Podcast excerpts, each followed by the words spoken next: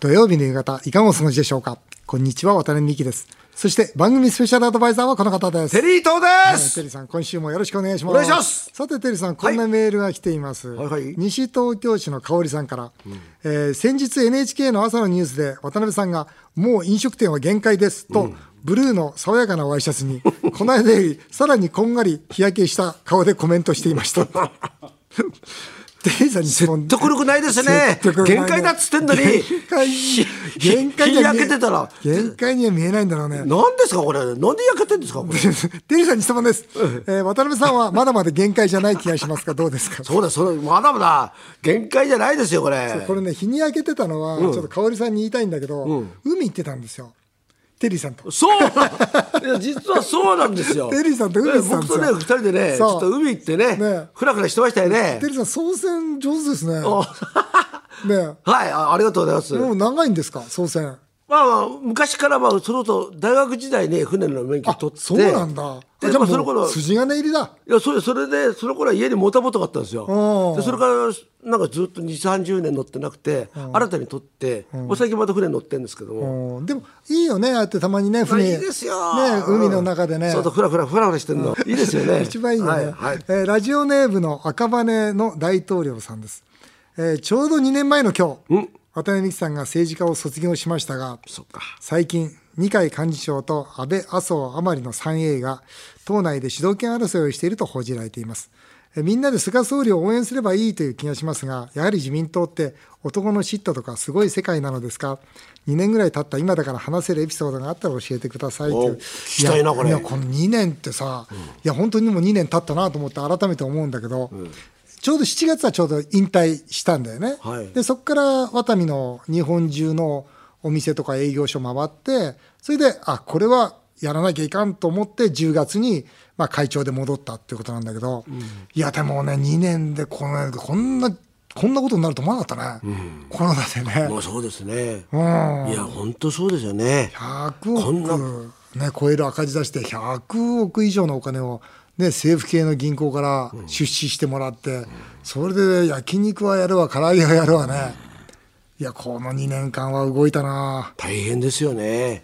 大変だからなんかありえないですよね。うん。でもよよかったって言っていいのかな、本当に戻っててよかったなと思うね。戻ってなかったら大変なことになった。うん。ね、本当に。でもね、この政治とまあ経済っていうのね、やっぱり僕は両方行き来して分かるんだけど、やっぱ経済って実業なんですよ。だからね、その数字でね、バランスシートとか損益計算書とかね、で、物を売って利益、で、いいものを売れば、まあ、しっかりとお客様判断してくれる。非常に分かりやすいんですよね。悪いものを、悪い経営をして、悪いものを売ればもう潰れるとか、わ分かりやすい。だ実業だと思うんですよ。素直ですよね。うん、ものがあるから、そこに、ね、その経済が成り立ができるわそうなんです、でも政治って、本当、虚業なんですよ。別に悪い政治しようが関係ないんじゃないかな、まあね、何が問題かって言ったら、仲間の人数とか、人気とか、空気とか、なんかそういうものなんですよね。だから政治って結局はその実業じゃなくて虚業の元は何かっていうと、その人の心なんですよね。だから損得も含めた人の心のその右左。で例えば50対50で51対49になったら一気にその51がドーッと広がるという、なんかこの流れっていうのかな？空気の流れと物の流れじゃなくて空気の流れとこう気の流れっていうのかな？そういうのに成り立ってるんだよね。だから政治は多分政治の方程式ってあると思うんだけどやっぱりこの経済の方程式ってずっと30年やってきちゃったんで、どうしてもそこにおいては読めないっていうかつかみきれないっていうものはありますよね。だから多分政治家の方が多分経営やったとしても絶対うまくいかないと思いますよ。全然違うもんですよねやっぱり虚業ですもん。うん。虚業と実業の違いは絶対あると思いますね。はい。さて CM の後はついに唐揚げの天才が100店舗。一昨日行われました記者会見の舞台裏をお話しします。ぜひお聞きください。それではテリーさん、記念に残るタイトルコールをお願いします。唐揚げの天才ついに100店舗そして上海1号店オープン笑顔でシェイシェイテリーと大社長への道ワタミとテリー伊藤さんが組む唐揚げの天才。おととい7月8日についに100店舗記念セレモニーを行いました。そして今日7月10日に上海1号店。そうなんですよとうとう海外進出。あはいありましたりがとうございます。あおめでとうごりがとうございます。そしてですね、はいさん、私ですね、はいこれね、上海の1号店に向けてですね、はい中国語でですね、これよくほらね、お店で流してますよね。あれを流したんですけどもね、ちょっと私ね、通じんですか、それ。え？通じるんですかいやそれがちょっとね今日ねラジオ聞いてる中でですね、はい。あの中国語が分かる方がいらしたらですねこれ発音はどうなんだと。直してもらったらいいちょっとねんじゃないの？まあねあのアドバイスいただければと思うんでちょっと聞いていただきます。はい。こちらです。上海的朋友们大家好里边乔人的炸鸡贵嘿微的小咱们的これを。ライラ。ライラが出ました。ラライラはいいけど、これつ通じないんじゃないのこれ。冗談じゃないですよ。通じないよ、これ。通じない。向こうの人、いや、国内ならさ、テリーさんがさ、ね、梅屋敷の皆さんって言うんで、これはいいと思ってたけど、上海の皆さんさ、一体この人、誰が喋ってる テリーと知らないし、みんな。いやいやだからいやこれこれいいのこれこれね多分ね。デーブ・スペクターが喋ってると一緒で、だから怪しいそうそう怪しい中国語引っかなあそう逆にね引っかかるんじゃないかと思うんですよ。何これって。怪しい中国人だなと思ってね。さあ、中国人だとは思わないですよね。ねそうだ、これ怪しいなんか、また日本人がなんか 変なところで喋りしてんなと思うから、逆に、ほら、アグネスちゃんが最初にした時に、こあっから上って。アグネスちゃん可愛いよ。そうだかうんアグネスちゃんは可愛いよ。テリーさんもだから僕怪しいですからね。怪しいな。ちょっとこれを逆にね、これを流してみて、うん。中国の方がどんな反応があるか、そうだねこれもちょっと気になりますよね。そうだね。いやでそれはダメだったら取り直すと。ダメダメだったらやめよう。えーまずは一昨日のセレモニーの模様を少しお聞きください。それでは唐揚げの天才。はい。100店舗を達成いたしました。楠玉ひらきです。どうぞ。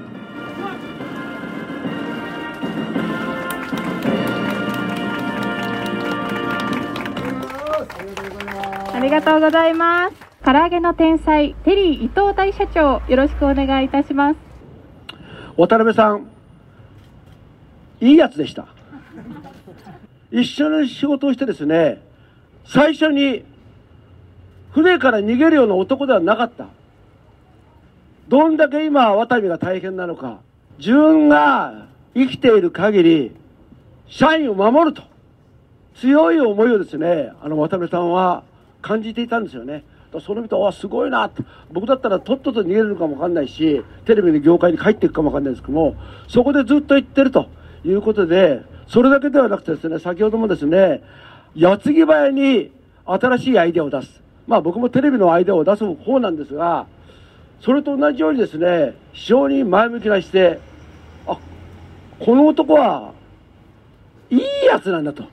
いうことで、ね、私ね、改めて感じました。まあそんなわけでですね、これからも、えー渡辺さん、そしてですね、この唐揚げの天才をですね、育てていきたい。そしてですね、皆さんに愛されるために頑張っていきたいというふうに、えー強く思いました。100店舗記念セレモニーの模様を聞いていただきましたが、1号店がオープンした時、テリーさん覚えてますか ?2018 年11月21日。覚えてますよねテリーさんがほら、カルロス伊藤だ。当時ほら、カルロス・ゴーン捕まったばっかだった捕まったから。時ですかね。カルロス伊藤って私言いましたよね。そうで、カルロス・ゴーンに差し入れするとかさ、言ってたよね。はい。はいあれもう逃げちゃいましたけどね、カルロスあれでから逃げちゃった、そう、逃げちゃった。はいそうなんですよね。僕はまだあの時はほら、国会議員だったから、まああのね、やろうっていうのはあったんだけど、まだだよね、本腰入ってなかったんだよね。でもね、そうあの頃は結構ね、ほら、なんかね、ネットなんかでもね、そうそう。タレントショップなんかはあって、そう、成功しないってね。うん言われましたよねああったけどね。だけど2年半で100店舗。はいさらに中国進出。はい。まあね、本当に素晴らしいですよ、テリーと大社長。いやう嬉しいですよこね。こからちょっとですね、ワタミからの感謝状をええ準備させていただきました。あら感謝状、テリーと大社長殿。唐揚げの天才の100店舗に際して、すべてのお店に足を運び、毎回約1時間をかけて近所の商店街にご挨拶して歩き続けました。オープンに来てくれたお客様からお願いされれば断ることもなく長時間記念写真にも応じてくれました。可愛い女の子のお客さんが来ると必ず彼氏いるのと質問しますが、それ以外は本物の商売人であり、このお店を本気でやっていることをワタミグループの社員が皆理解し、感謝しております。心からの感謝の気持ちを込めて、ここに感謝状をお送りいたします。2021年7月10日、ワタミ会長、渡辺美希。ああ嬉しいテリーさんありがとうございます。どうもありがとうございます。嬉しいですいやこれ本当に嬉しいですありがとうございますテリーさんありがとうございます。いやいやいやこれ家に飾らせていただきますお願いします。ね会社に飾これらせて200店舗、300店舗、はい。あの増えていきますので、はい。100店舗、まあ、全店足運んでいただいてて、えーどんな思い出ありますか、テリーさん？ほら僕も正直築地でね商売やってるじゃないですか、はいはいはい商売の大変さも分かるしね、はい。あの先ほどのあれじゃないですかもう、ね、タレントショップだと思われるのも当然だと思うんですけども、まあ、とただね、あの自分の名前をね、なんか使ってやってもらえるんで、まあ、何としてもね皆さんそれぞれに成功してもらいたいなと思うし、その皆さんのバックボーンには家族の方もいらっしゃるんでね、まあ、一緒になって、あのーなんか伸びていきたいなって気持ちが本当に強くあってですね、で特にコロナ禍の中で開店するのも大変ですよ、なんか一緒になってなんか、ね、頑張って応援していきたいなっていうのは本当に日々思ってます。うん。ね、ありがとうございます。で、本当でも大事なのはここからで、あの1000店舗に向けての新戦略、はい。またちょっと考えましたんで、ちあょっとすごい。テリーと大社長、はい。相談乗ってください。はい。お願いします。まあ、今後はですね、あのバラエティー感をちょっと出していこうと。バラエティー感、うん、やっぱりね、例えばほら吉野家さんとすき家さんってあるじゃないですか、はい。まあ、吉野家さんっていうのは本当に一つの牛丼を突き詰めていくと、すき家さんについてはいろんな牛丼を作るってことなんですが、僕は戦略としてはねどっちも正しいと思うんですよ、でも唐揚げの天才実は最初ね吉野家さん的に、まあ、その黒白と、それからまああと一種ぐらいで、この唐揚げを突き詰めていこうと実は思ってたんですね、戦略的に、でも今ねこの唐揚げ戦争じゃないですか、はいまあ、ここまでその唐揚げがねレッドオーシャンになってくるとは思わなかったんですが、まあ、なってしまったと、なってしまったからにはですね、まあそのバラエティ戦略、いろんな美味しいものがいっぱいある。しかもどれも一つ一つが全部美味しいと。いうような、まあ、そんなそのメニュー戦略にしようかなとあ。いうことで。それ嬉しいですね。うんあのそれこそ年代によってね、それこそなんか普通の唐揚げがいいっていう人もいるしね、いやもっとなんかね甘いちょっとね、ハニー的なか唐揚げが欲しいっていう方も当然いるわけで、そ選択肢が広がりますもんね。そうそう、それでね、はい。唐揚げのほら、えー丼あるじゃないですか、はい。今までは1種類、はい。基本的には1種類、そね。それが8種類だから、要するにそれを組み合わせで、何種類も好きな、そう好きな丼を自分で作れると。なるほど、うん、明太マヨとそれこそ黒と、えー白と黒でももちろんいいし、赤いのと黒いのでもいいし言っていただければそれ用に全部その丼を作っていく。おいいですね。要するにまあ全部のカスタマイズはできないけども、お客様が望むような形で商品作っていこう。ということで、まあ、ちょっとこの唐揚げ戦争を勝ち抜くために、まあ、一つ、えーメニュー戦略を変えてみたいと思ってああいいですね。力強いですね。はい、またあの一つお話しさせていただくと、まあ、100店舗もあればね、まあ、いいところも悪いところもある、まあ、悪いところはほんの一部なんですけど、まあ、それでねあの悪いところ、まあ、3、4店舗今あるんですが、まあ、この間スーパーバイザー連れて、ええ。全部僕行ったんです。よ。あなんか聞きました。渡辺さん偉いなと思って。でもうねやっぱりね気に入らないから、そのやっぱり、ね、フランチャイズのオーナーに対して、当然フランチャイズのオーナーに約束したういやお以下の売り上げじゃないんですよ、でも私たちが望むような期待に応えられる売り上げじゃないもんだからなんでだろう？まあい行く。やっぱり現場に行けば分かりますから。どんな感じでした？なんか、でも問題点は。例えばね、いややっぱり一つのお店は立地を間違えてたね、うん、やっぱりその駅から本来ならばその主導線に出さなきゃいけないのに副導線っていうまあその半4分の1ぐらいしか人が流れていかないところにこう出してしまっていたりまた例えばねあるお店なんていうのはその厨房をその防水をしなきゃいけないんで1段上げるんですね、そうするとそのまま工夫しないでやっていたまだおこの唐揚げの天才まだ最初の頃だったんで、結果としてそのテイクアウトの時従業員がお客様を見下ろす形になってるんです。でお客見上げるんですよ。お客さんが見上げお客様がその見上げてあ圧迫感がすごいあるんです、まああこれはダメだなとか、例えばうちよりもはるかにいい立地に個人商店の揚げたての唐揚げ屋さんがあるんですよ、でこれはもうもし最初からこのお店がこの一番いい立地に出てたらこれ出しちゃダメだよと。いうことで、まあ、一番大きいのは立地の間違いでしたね。でかといって立地間違えちゃっても店あるわけだから、じゃあどうするかって言ったら例えばあーテイクアウトが弱いんだったらじゃあデリバリー攻めようよとか、から例えばあるお店はイートインが結構強いんですよ、だったらイートインでもう一つ昼と夜で夜はハイボールもっとしっかりアピールしていこうとか、要するに攻められるところはどこにあるんだと、だったらその攻め方をしっかりとね、まあ、やりましょうと取り組んでいきましょうということで、まあ、いろいろやりまして、まあ、結局あの、まあ、100%立地がなかなか当たるというのは難しい。でも立地が悪くて外してもその最悪外さないというかギリギリまではしっかりと数字は作れるというような体制は取っていかないとやっぱり、まあ、これから1000店舗には向かっていかないから頑張っていかなきゃいけないなと思ってます。そうですね、はい。確かにあのそれこそね今勢いのいい時って、とりあえず出してみようっていうのそう。があった時もありますよね。そう。やっぱね、イケイケどんどんなんで、それとやっぱこれから気をつけなきゃいけないのはカニバリですよね、フランチャイズのオーナー頑張ってる、で近くにうちのフランあのか唐揚げの天才できた、それで売り上げ落ちちゃった、これは絶対避けなきゃだめですね。だからそういう面から言えば、そのフランチャイズのオーナー、一店舗一店舗を本気で、みんな命かけてますからね、本気で自分の店だと思って守れよと、今日も今日もちょっと声枯れてるのは、そのスーパーバイザーに3時間ちょっと抗議してきたんですよ。しましたか。午前中やってきましたよ、こういう技術としてはこうだよと、思いとしてはこうだよと。いうことで、まあ、フランチャイズのスーパーバイザーは、とにかくフランチャイズのオーナー側に立ちなさいと、本部側の人間じゃないんだと、そうですよね。フランチャイズのオーナーの味方になりなさいと、そして自分が2000万使ったと思いなさいと、そしたら一円一円が大切に思うからと。ピリピリしますもんね。そうなんです、そんなことも話をしてきまして、そして100店舗を記念して、唐揚げの天才では、待たずにお渡しできる携帯アプリも導入しました。これ楽ですね。いいですよね、これね、これを使って唐揚げを注文していただければ、待ち時間がなくなりますと。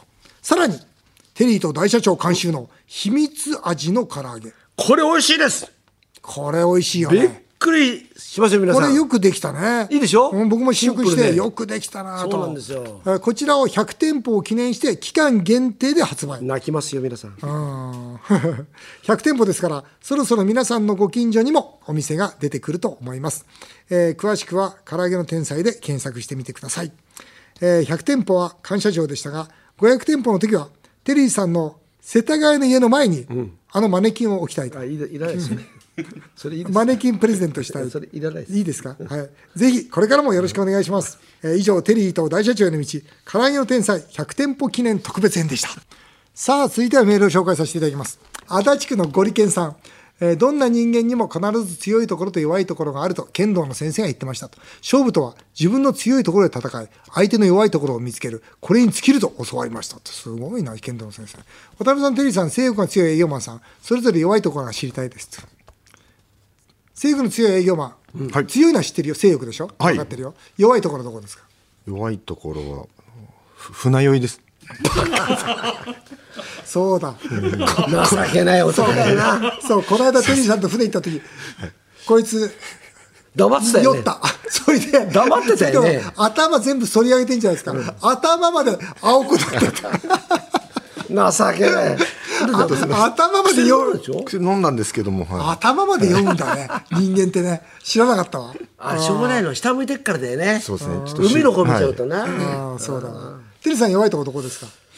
鈍感力がないとこですよね意外と僕ないんですよね、意外とものをき気づいちゃうんですよ。これいいとこでもあるんだけども、あもうちょっとなんか図太いところは欲しいなっていう。意外となんか鈍感力。繊細。え？繊細と？うんなんかそういうのがもしかしたら自分の中であもっとがもっとずうずうしい方がいいいいのになとかおー意外となんかくよくよしちゃうところもある。そうそうくよくよししがちだよね、うん。そうそうそう。テリーさんテリーさんくよくよしがちそうなんですよ。わ、かるわ。これちょっと弱いところですね、うん。僕はね、ないんですよ。いや、本当ないの。何偉そうなこと言って僕はないんだけど、この間見つけたんですよ。何ですか？それはね、こう、ルーティンを壊されると。ルーティン？いや、そうルーティンを壊されるとダメだって分かりました。これなんでかっていうと、夢で気がついたんですよ。夢で、本当にね、その、いつもは、僕はカバンの中にいつも入れるものも一緒。で、朝も、ね、仏間に入って全部一緒。ルーティンを大切にしてるんですね。で、それがたまたまその夢の中で、カバンの中に入っているものが入っていない。で、朝、寝坊をして、仏間に入っていない。で、その日のやつが全部ちぐはぐに壊れていくっていう夢見たんですよ。あ、なるほど。じ僕が一番弱いのはこのルーティン壊されることなんだなと思って。うん、新しく、その、実は本当夢で発見したんです。はい。と一郎と一緒ですねあ一郎もねルーティンで、まあ、球場にね入るって言ってましたから多分おそらく一郎は今もやってますよね、現役を引退してもああそうでしょうね。多分、普通の生活でもやってるんでしょうね。ルーティンをね。はい。ラジオネーム、東京23区で一番性欲が強い営業マン。っ て自分、自分のこと言ってますよ。おさむさん。おさむさん頼みますよ。取引先の社長の秘書が超美人です。さすがに告白したらまずいでしょうか。渡辺さんの本に若い女性の秘書は誤解を生むからつけない。と書いてありましたが本当でしょうか、いやこれ本当ですよ。今ね男男の秘書ですしもう一人のあ秘書補佐は60歳のパートさんですから。ね。性欲が強い営業マンさんは取引先の社長の秘書にもアタックしますか性欲の強い営業マン取引先の社長の秘書にもアタックしますかと。いやさすがにアタックはしない。ですけど、まあ、あのそ想像はいあのそうですねそうだ一回バカする。想像はするんだ、想像は。実際にはさすがに。やってくださいよ。ややっぱ会社の看板背負ってるからね。そう。するといくら性欲強くてもやっぱそこはやっぱ我慢が入るんじゃないかな。でもあれいいんじゃないですか？美人師匠うち、うんやってくださいよ。うん、あの韓国のね、あのほらパートナーが、もう二人いつもべらぼうな美人賞を選んでるんですよ。うん。で一人はミス韓国とか。でもう一人はその何コリアンエアの一番綺麗なスチュアーデスをその場でスカウトするとか、もうできないよいそんなこと。やいやそんなことありません。そんなことない？できます。やりましょうよ じゃあちょっと取引先のあの 制御の強い営業マンどうやっていいそれ？師匠3人ぐらいバーッとさ美人、僕が並べてたら「いいやいや。やそれまずいよ。まずくないですよ。まずいよ。逆ですよ。やっぱまずいよテリーさんいやいや。えーあっという間にお時間になりました。以上メール紹介でした。テリータさん。また次回もよろしくお願いします。日本放送渡辺美希5年後の夢を語ろう。この番組ではリスナーの皆さんのメールをお待ちしております。メールアドレスは夢 5-1242.com 夢 5-1242.com また来週のこのお時間にお会いしましょう。お相手は渡辺美希でした。あなたの夢が叶いますように。